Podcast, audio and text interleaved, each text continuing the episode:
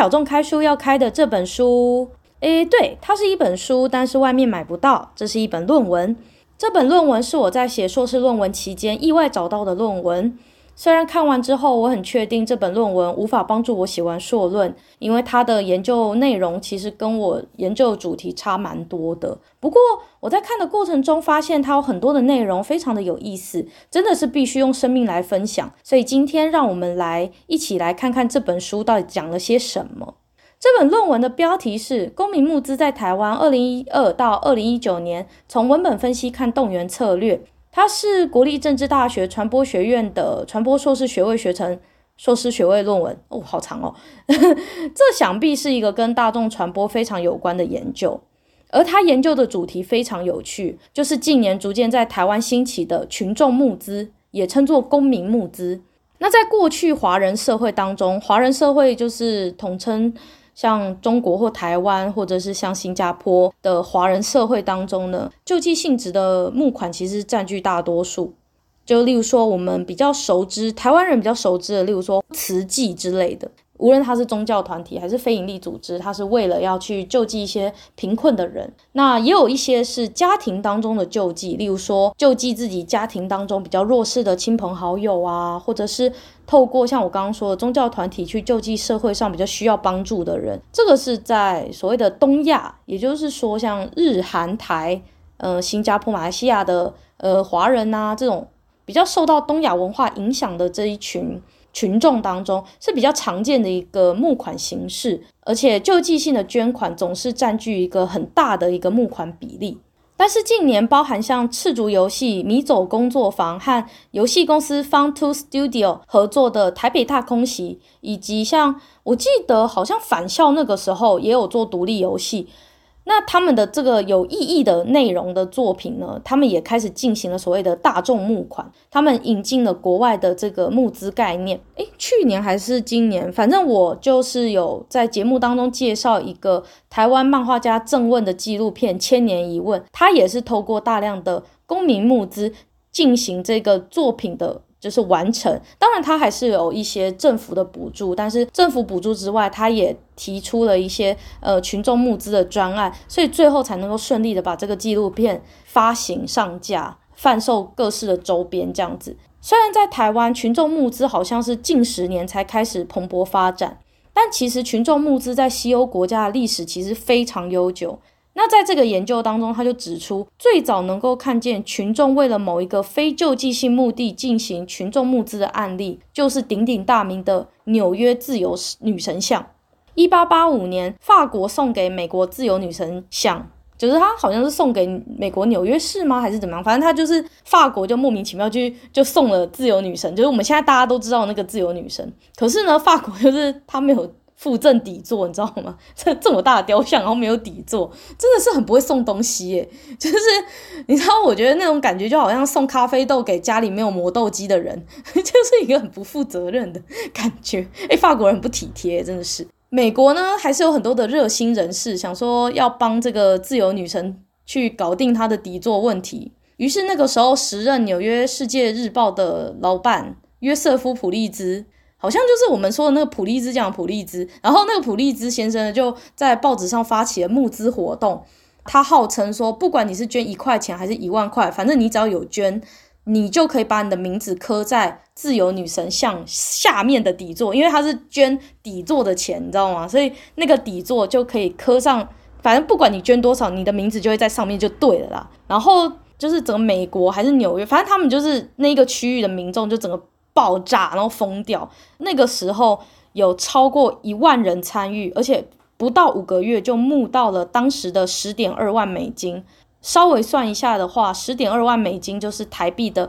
两百八十五万六千元。然后如果算现在的通膨嘛，因为时代通膨，以前的钱其实跟现在换算起来其实更大的，所以可能大约是现在的上千万。反正不到五个月就募到快要一千万之类的，然后我就觉得我靠，真的是超惊人的。那个时候诶，那个时候没有网络诶，连没有网络诶，没有网络，那时候可能连电报都不是很发达的时候，他可以在短短这么短时间募到这么多钱，这是超级超级奇迹的啦。后来普利兹先生扣除制作底座的费用之后，他还聘雇了专业的雕刻师，制作了等比例缩小的缩小版自由女神像作为礼物送给当时捐赠者。而且他的好像他有分两个比例，我我在猜啦，可能就是捐的比较多的人拿比较大比例的那个自由女神像，边捐的钱比较小的人，他就拿比较小的自由女神像的那个缩小版。呃，那个时候就已经有了这个群众募资，然后最后还要赠送礼物给捐款者的这个概念，在那个时候，一八八五年的时候就已经存在了。那自由女神像底座的这个募资成功呢，其实象征了工人阶级、庶民阶级的团结，也伴随着某种爱国精神和反精英主义的信念。普利兹让人们相信，我不需要政府，也不需要有钱人的施舍和补助，人民透过团结也能够建立所谓的社会影响力。透过在报纸刊登捐赠者及挑科捐赠者姓名在底座上那种流芳百世的那种爽感，就觉得哦，我的名字就以后我要跟我的子子孙孙说，我的名字是出现在自由女神像的这样，所以就塑造了一种公民的荣誉感和归属感，以及认同那种捐赠的道德价值。所以呢，他缔造了某种想象，缔造了某种。英雄象征，然后你也知道美国人就是很爱那种荣誉心那种东西嘛，然后所以所以呢，其实不不是不只是美国，其实台湾也有嘛，所以就有点像我那个时候捐给正问的《千年一问》的那个纪录片的时候，我就会觉得哇，我的名字出现在那个电影的最后的感谢名单，那种感觉就是有一种你在捐赠的不只是这个物品本身或这个专案本身，你甚至在捐赠的是一种。它的背后所代表的精神价值，普利兹自由女神像底座这个案例呢，就呈现了群众募资的雏形。只是后来呢，就进入到了网络世代，也就一九九九年以后，就开始进入了所谓的网络世代。那公民募资也同等的也进入到了所谓的网络平台的范畴里面。最厉害的事情是，大家开始搭配社群行销，所以呢，除了线上以外，也执行了许多线下的活动，虚拟和实体的活动开始所谓的虚实整合。那为了增加更多活动的知名度，就进行了这些虚实整合的策略，就增进了更多的募款。这本研究论文就探讨了这个募资网站，台湾最大两间，一个是泽泽，一个是 Flying V。那他们在二零一二到二零一九这大约是快十年的时间，公民募资的发展在台湾的情况。虽然募资平台将捐赠者包装为鼓励他人追求梦想的志愿者，但其实到头来，这些参与募资的人还是所谓的消费者。只是这些消费者购买的不是实际的东西，而是一种信念还有愿景。消费者每一次进行消费决策，就如同为生活投票。You are what you buy，你是你买的。这些行为汇聚成了一个世界的民意，影响着政府以及企业，甚至影响了这个世界的形状。而公民募资展现了某种政治消费主义的精神，以消费支持赞助提案者的这个理想，挹注金钱去实践这种带有公民意义的这种行为，这种公民意识的行为。所以可以看得出来，其实公民募资越来越像是一种广泛性的政治性参与，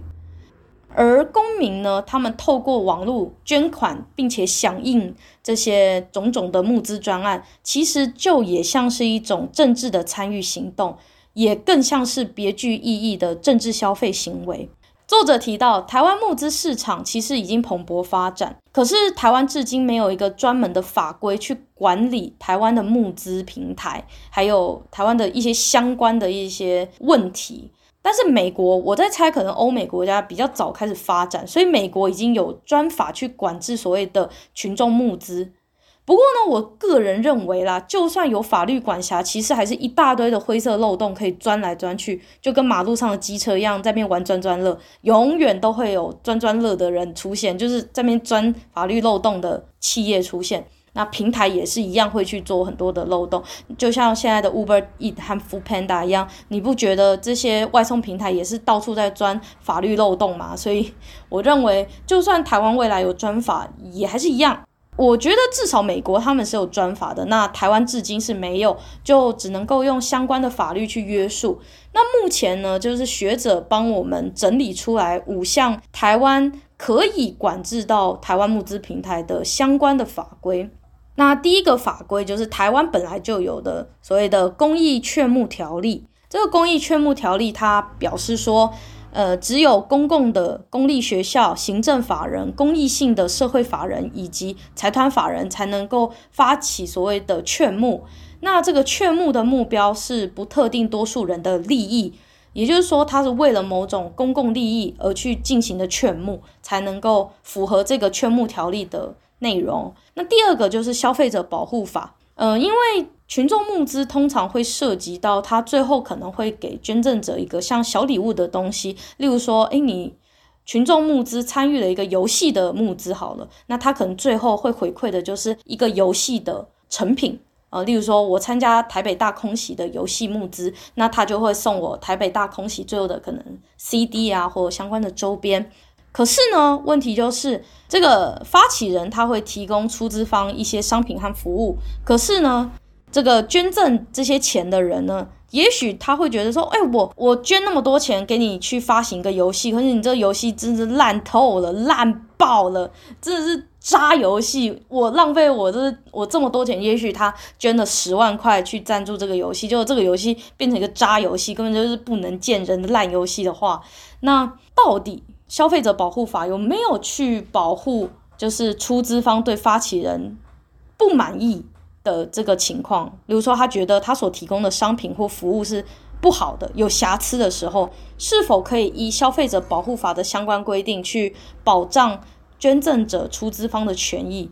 目前这个还是一个灰色地带的状况。例如说，可能就像我刚刚说的，他制作一档游戏。可是这个游戏被讲得多神多厉害，结果实际拿到的时候，真的发现做超烂，而且丑到爆炸，然后真的是直接想要丢进殡仪馆火化，就觉得我的钞票简直就像金子一样，直接放到炉火里面烧掉算了。就是觉得这个游戏又难玩又烂又怎样，就是可是到最后。到底消费者保护法能不能保护呢？这真的是在一个灰色地带，因为确实发起这一个募资的游戏公司，或者是发起的这个独立游戏的团队，它确实是有把游戏做出来的，而且也确实把游戏的 CD 或者是桌游的商品有寄到你家，它是有履行这个义务的。所以在成果不如预期的时候，到底有没有权责去赔偿捐款以及？呃，出资的这些呃天使投资人，目前还是一个灰色地带。那这个法律到底有没有保护到？我不知道。但是也许如果真的烂到上玉山，真的烂透了，烂到就是可能出资方有百分之七十、八十、九十的人都觉得哇，根本就像骗钱一样的话，那也许很多很多出资者一起来告这个。募资平台和告这个发起募资的这个公司或团队，也许是有可能有机会赢的，但嗯，目前在台湾这个还在灰色的地带。然后接下来第三个法就是银行法，银行法就是呃，在在做公众募资的时候，这个募资平台。需要符合非银行不得经营收受存款或视为存款业务之规定。简单的来说，就是募资平台不能够以募资的名义当地下银行啦，就是你不能够好像变成一个标会还是什么，就是你不能够把自己当做银行看待这样子。这就是要呃符合银行法。然后第四个就是要符合证券交易法。那证券交易法的内容就是说，其中关于公开发行及非特定人募资有价证券，必须经过行政院金融基督，嗯，什么基督啊？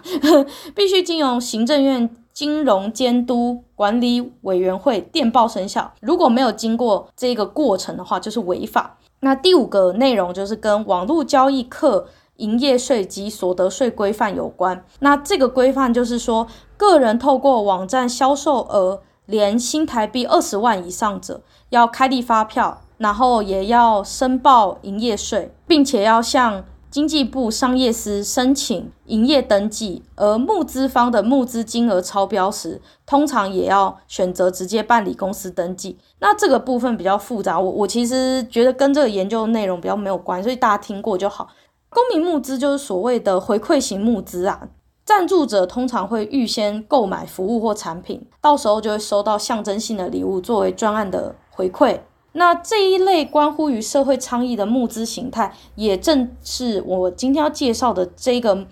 公民募资在台湾的研究所要探讨的方向。募资费用需要透过银行做第三方的交易平台，这个部分就是遵循银行法的规范。现在大部分的募资平台都是透过第三方，像呃一些金流的第三方的一些。像蓝星金流就是蛮多募资平台使用的一个第三方金流的管道，那这个部分就是有遵守到银行法的规范。那台湾法令就有规定到，就是募资超过二十万的募资发起方可以从。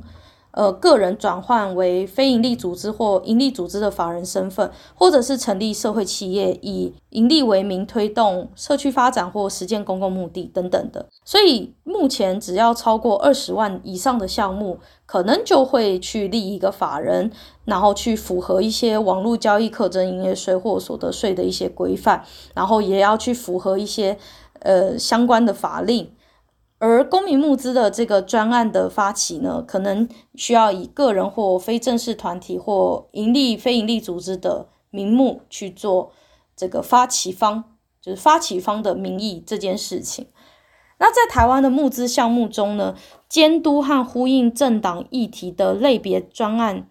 有占了超过差不多三十九 percent 左右，集结捐款人次达六十四 percent。所以可以看见，台湾的捐款呢，就是募资平台的这一个部分，在政治方面是集结动能是非常高的，尤其是在社会动员的力量倾向政党议题的部分，在台湾非常非常的敏感，而且也非常的具有所谓的募资力。在台湾社会运动掀起一波募资风潮，而募资的成功又带起社会运动的规模和资源，所以他们是等于是相辅相成，鱼鱼帮水，水帮鱼的一种关系。在二零一四年的四月七日，台湾的募资平台 Flying V 就独立出了一个社运募资的主题网站 V Democracy V Democracy。那这个 V Democracy 就是 V 民主嘛，那这个网站上线不到一天哦，不到一。不到一天，不到二十四小时，就出现了七个募资项目，而且都是跟太阳花学运有关，就是鼎鼎大名，台湾、香港都很知名的太阳花学运，它甚至影响了香港去做时代革命的这一个学运。二零二零年，有网红阿丁英文和卧草。聂永真发起的专案 #hashtag This Attack Comes from Taiwan 集资刊登《纽约时报》全版广告，台湾人写给世界的一封信。而这是专案的全名，有点长。这个专案不到两天，就是不到四十八小时内，募资达一千一百一十万以上，平均一天就超过五百万的募资金额。根据张一平，就是这个论文的作者，他的研究，Flying V 和泽泽这两大台湾募资平台，从二零一二到二零一九年之间，一共发起了五百六十二个公民募资倡议专案，总共筹得两亿四千万新台币，总共十六万四百五十八人参与这些专案，所以可以看到非常大、非常大、非常大的动员量能，我觉得蛮可怕的。蛮可怕的，这是一个非常大的钱潮。我是说，money 那个钱，就是这些钱如果堆在我家的话，是会把我活活淹死的程度。如果他们每一个都是台湾的新台币一块钱的话，那个金钱的金流量是真的可以把我活活淹死的地步。如果你现在在你的房间听这个 podcast，你就想象你的房间堆满了一块钱。还堆不下哦，然后你的外面、你们家全部都被堆满一块钱，然后，然后这些钱都来自这些募资平台发起的这些公民募资的专案。但是我们可以从论文直接看到，台湾能够动员到最多资源而且参与人次的专案，绝大部分就是所谓的社运的募资专案，从太阳花到阿滴的台湾 Can Help 上，呃，纽约时报。那 We Care 的罢韩三十，还有高雄 Reset 大游行、韩国瑜罢免案，几乎所有知名的专案都跟政治有密不可分的关系。有报道和现象观察指出，蓝绿两党形成两极化的政治态势，把持政权，优势政权和党外势力可以非常轻易地渗透这些积极的募资专案，进行意识形态的操弄。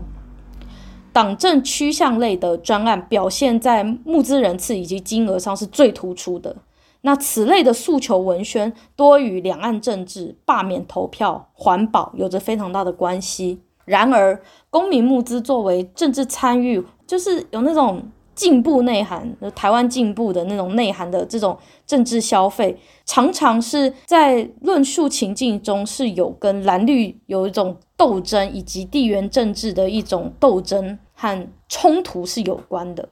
而募资发起方的行动去召唤策略，用台湾认同这种字眼去召唤他们希望能够募资的对象，也许是年轻人，也许是与他相同政治倾向的这些人，他们会用一些很特殊的字眼去让这些人燃起那种想要参与募资的这种渴望。但是呢，他们也常常刻意淡化自己的组织角色。什么叫淡化自己的组织角色？就是他们常常会凸显自己是一个个别公民的倡议身份。就是他们的文本里面通常会用“我们年轻人草根在地”，然后台湾认同，我们认同台湾，让我们一起认同台湾。这样子就是他淡化了他自己其实是一个有系统的组织这件事情。募资的发起方是一个有组织、有策略的一个团体，然后他们有特定的政治倾向，有特定的政治目的和策略。可是他们在做文本的时候，是倾向淡化这些组组织的特色。例如说，他明明是一个党派，或者是他明明是一个某个党派的语义，或者是某个党派的侧翼，可是呢，他们会在做募资的时候呢，去淡化他们的这种。组织角色，他们会倾向把自己包装成一个个人，包装成一个跟我们都一样的人，我们都一样那种感觉。他们其实会用这种比较温暖的，有点召唤你的，我们都一样的这种感觉，去召唤你来参与他们的募资。而且有非常多的募资，其实有透过否定的语境去反国民党。这个占五十九趴，这个在研究当中有发现。那因为国民党在台湾，其实大家都知道，它是一个做呃社群非常不是那么理想的党党派。那相对于国民党、民进党在做社群行销还有网络行销，是相对非常具有策略，而且非常有野心的一个政党。我并不认为哪一个党派不需要做社群行销，我认为国民党也应该做，民进党应该做，然后。包含实力或各种的党派，如果他想要在政治上获得一些成就的话，他都应该要做这个。无论所谓的道德感，这是一个战争，战争是没有在讲道德的，战争只有输赢的可能性而已。那如果他想要获得这个政治的成功的话，介入这个社群行销是非常重要的，而群众募资也成为了政党去进行社群行销一个很重要的策略，一个很重要的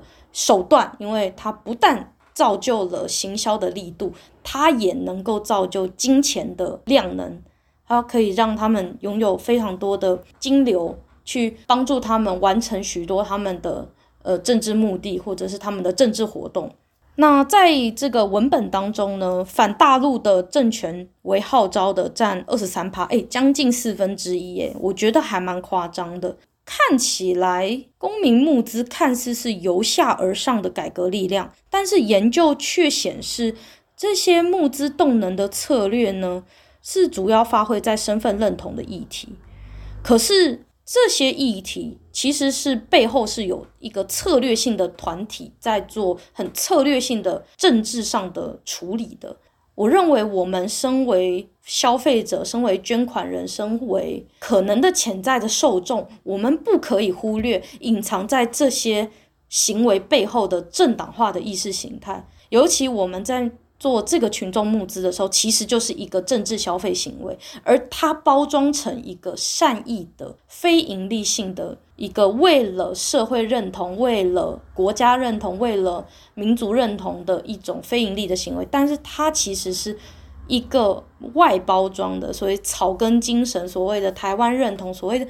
他那些东西就是他的包装，但他里面装了什么？其实你要问我，我也不知道，我真的不知道。但他外面的这个意识形态是非常明显，它是具有策略，而且是设计过的，很好的设计过的。我们几乎可以说，政治就像台湾的新兴宗教一样，而募资平台成为这些新兴宗教获取香油钱的管道。只要你有够厉害的文案，够厉害的活动企划，几乎无往不利。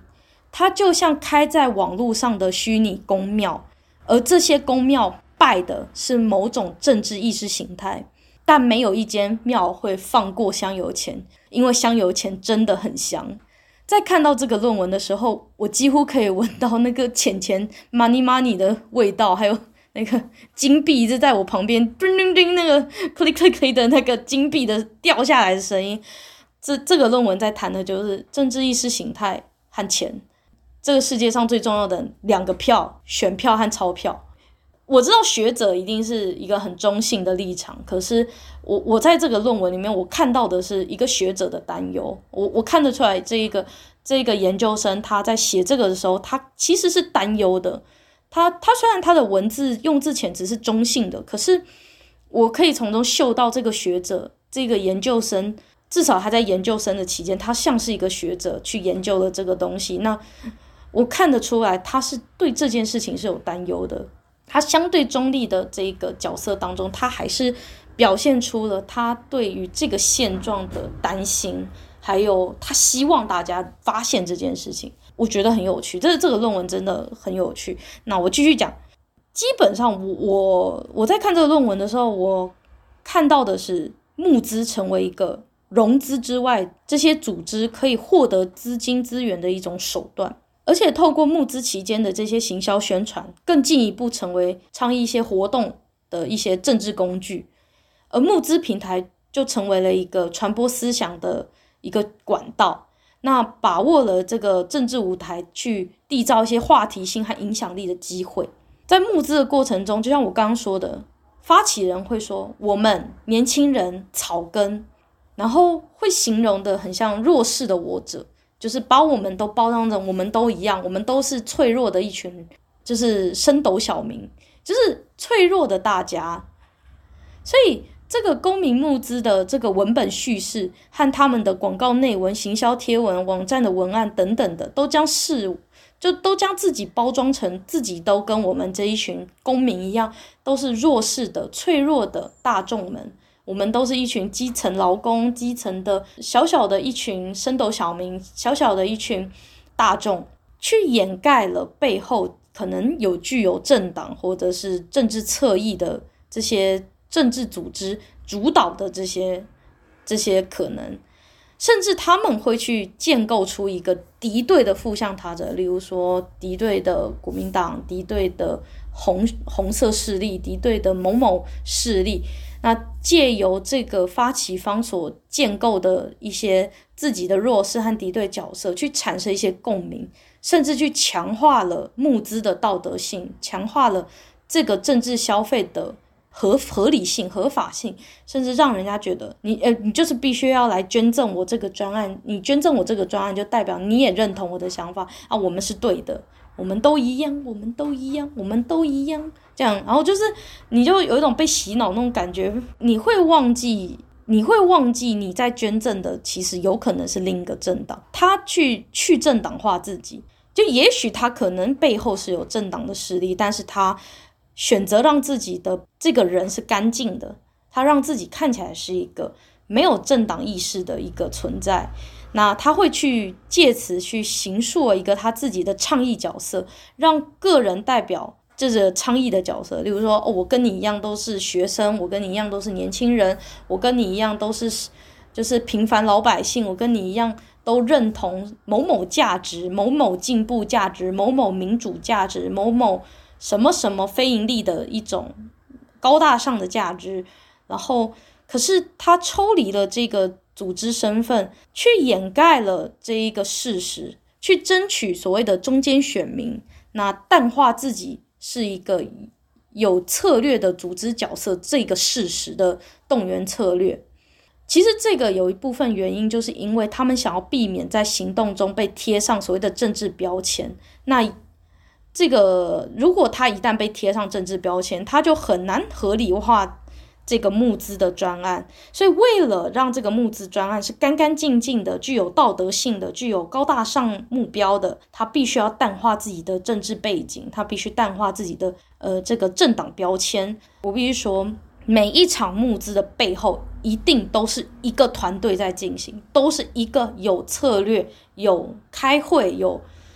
真的非常有组织性的一个团队，才能够去达到一个成功的募资。大家真的不要太轻易的去相信你自己所看到的那些东西。但是透过文文案的引导，确实很容易让消费者，尤其像我们这一群单纯的消费者。无从去判断它背后的组织是怎么样的意识形态或政党背景，甚至不排除可能有境外势力透过募资平台去做所谓的政治操弄，这些都是我非常担忧的事情。而我相信这个非常担忧的事情，一定也是学者，也就是张一平小姐，我不知道她是小姐还是先生，但但我真的很欣赏这一篇论文。这位这位张同学，他写这篇论文确实把一些。我们应该担忧的事情写进了论文里面，而我们应该担忧的事情就是我们会不会就是那一群被操弄的笨蛋？就是对，就是我们很可能会被这些群众募资的策略操弄，而我们完全不知道，我们完全不晓得自己被操弄，我们就像一群笨蛋一样被操弄，然后我们还笑着帮人家数钞票这样子。在这个时代，台湾几乎没有文盲。就连比较辛苦的清贫孩童都有接受一定程度教育的机会，在这个国民义务教育的时代，最少最少国中国小一定是可以毕业的。但是现代最可怕的不是文盲啊，是变成媒体盲啊！我们一天要接受上万则的讯息轰炸，从脸书、Instagram、Twitter、YouTube，未来的可能一大堆有的没的可怕的那些元宇宙的东西。甚至到我们信仰的宗教集会场所、教会、庙宇、佛堂，或站在台上的教授、牧师、补习班老师，甚至是自己的亲朋好友，我们真的有能力筛选进到我们脑子里的所有讯息、所有媒体影响、所有的这些标语、所有的广告的这些说辞吗？我们真的有能力去筛选吗？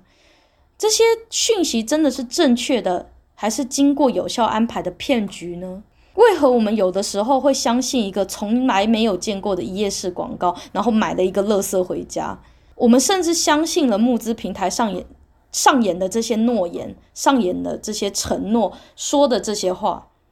他们说我们拿到了你的募资的这些钱之后，我们会如何如何？可是当我们将手中的钞票透过网络，刷卡交出去之后，我们除了一些小的纪念品之外，我们还能为这个社会带来什么？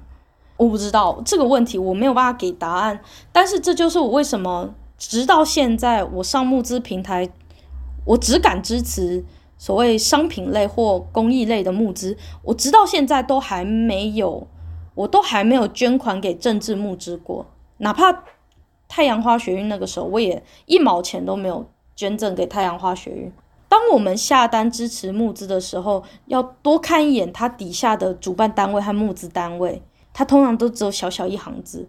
就很像那个什么投资基金有赚有赔，那公开险情况公开说明书，那个 就是那个那个每次都说什么股票风险怎样怎样，然后都是写那小超级无敌世界小的那个字，小到那蚂蚁都比它大的字，然后写在下面，嗯。投资有有赚有赔，风险什么什么，然后诶，风险啊，什么都都写的那个神之无敌、神经小的这样。那我真的觉得，就是大家真的不要被精美的照片和排版设计，或一些就是动人心弦、很感动的那些文字，就牵着鼻子就走了，真的很危险。像我之前参加过，就是全体，全是那个拳头的拳，一个复古风的一个字体的设计。然后还有《正问千年一问》纪录片的募资嘛？那这这两个募资，我为什么很放心就可以交出去？是因为我参加这些募资，我是实际支持到艺文设计产业的发展。因为你看，你我支持一个，我支持一个文字的设计，那未来很多的设计师运用这样的文字，其实也可以增加就是台湾美学的发展嘛。然后《正问千年英文》就不用说了，台湾一个重要漫画家的纪录片。我再怎么样，我至少是支持到了台湾的设计和艺文产业。我我觉得这样的募资我比较安心，你知道，我我我不不用怕我支持到一些不不特定的一些政治党、政政党或者是政治团体。像我同学啊，他去参加了另一个募资，我也觉得还不错，就是。他参加了立新基金会和蝴蝶朵朵绘本在台湾小学举办那个防治性侵害的公益募捐，那时候是由立新基金会，好像不知道是泽泽还是 Flying Fast Flying V 还是怎样，反正立新基金会有办一个这样子的募资，就是说去支持在台湾的各个小学去举办一些公益演讲，然后透过这些演讲去推广，就是呃手势性侵，手势性侵就是例如说。呃，你的亲人、你的家人，或者是亲朋好友认识的人去性侵小朋友这件事情的这种倡议，还有预防，然后我就觉得，哦，我同学参加那一个，我觉得，我觉得至少我参加文字设计募资，我后来拿到全体的商用权利之后，我最近有帮我同学设计一个图，也是有用到那一个字体嘛。然后正问的募资也让我就是获得直接的电影票，还有一些收藏的漫画嘛。而我同学就是他实际参加那个募资的时候，他也确实是实际上的去帮助这些小学去办这些演讲、办这些讲座，然后也实际上的确实带来的一些回馈。比如说，这个世界上越来越多人知道，就是守识性侵的预防的重要性等等，就是我们可以很确定，我们捐的钱不是。用在某些我感到害怕的这些政治性的目的，因为我很怕说，我去我去参加了政治的群众募资，会支持到一些不对的政治立场，或者是被包装过的政治立场，而且我也很怕我捐出去的钱，最后进入到了一些大党团或大财团的账户。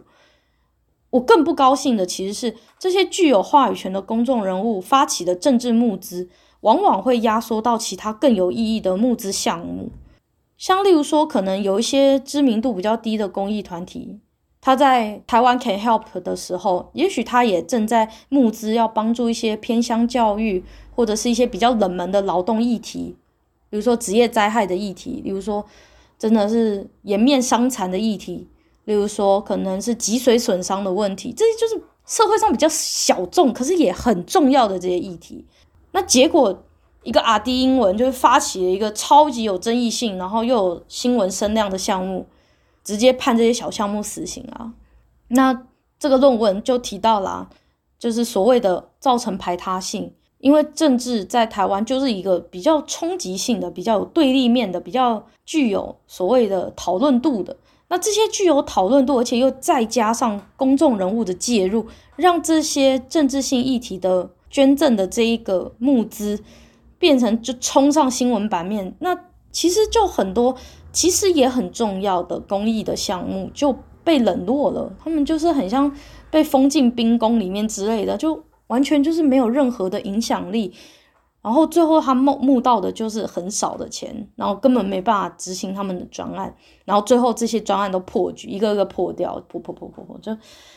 就造成排他性了，对吧？排他性。最后会不会到最后，所有的募款全部都是那些热门的募款？然后只要你没有很厉害的文案，没有很厉害的公众人物参与，是不是这个募资就等于先就不要办还比较好？就失败，啪，失败这样。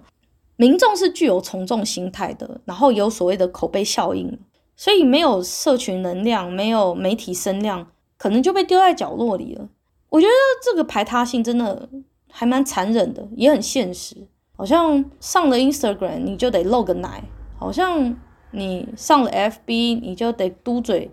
好像你就得拍一些漂漂亮亮的美食照，你才会红一样。好像你就不能够讲一些比较正经八百的议题，好像你就偏偏一定要去蹭一下公众人物的热度，好像你就必须得必须得去蹭一些这种。公众人物的热度，你才能够成功一样，你就是得讲一些人家想听的话，你才能够成功一样。这个会不会也是一种很不健康的社会状态呢？大家有想过，在这个世界上排队美食，有哪一个排队美食是健康的？那所以热门的群众募资项目，真的有一些小众的项目就不值得跟这些热门的群众募资一样去获得相同的关注度，或者是至少也不用到完全的，也不用到真的百分之百受欢迎，那至少他能够得到一些应有的尊重和应有的投入吗？就是也许百分之一或或十分之一的关注度。可以移嫁给一些比较小的专案，是不是这个会相对公平一点？这个我不知道，这个没有正确答案。但是我只是觉得有很多的议题，并不是只是热门，它就是对的；热门它就是重要的。有的时候那个热那个热门那个那个话题性，可能是被炒作出来的。这是大家一定要，包含我自己，我都要一再的提醒自己的一件事情。我希望大家能够。多了解这个排他性的这个问题，不是热门的议题才是议题，也有很多小众的议题也应该是要被了解的。好啦，最后顺带提一下，公众募资其实也有人称它为公众筹款，简称众筹。那众筹这个说法好像对岸新马地区和台湾都讲的不太一样，但反正跟公众募资、群众募资都是一样的东西。那我不知道你在这个马来西亚还是香港还是台湾还是中国，但是我也很希望能够听听看你的想法。那如果我有讲错的地方或讲对的地方或你认同的地方，都欢迎你可以透过 First Story 的连结来帮我留言，或者是我的电子信箱 Read Aloud Under the Roof at gmail.com，或者是用其他的方式来跟我分享你的经验。然后我终于学会了如何去看 Apple Podcast 的留言，所以呢，如果你在 Apple Podcast 有留言的话，我也会看到哦。因为目前好像只有两个人留我的 Apple Podcast 的留言，然后很感谢他，就感谢两位的留言。我也很希望能够听听看你的分享，听听看你有没有也有参加过公众筹款，结果发现自己好像被骗了，一定有，一定有。我之前有听过很多的人说。他们参加群众募资，结果他最后拿来的商品真的烂透了。比如说，他有无人机，最后来电风扇，所以他就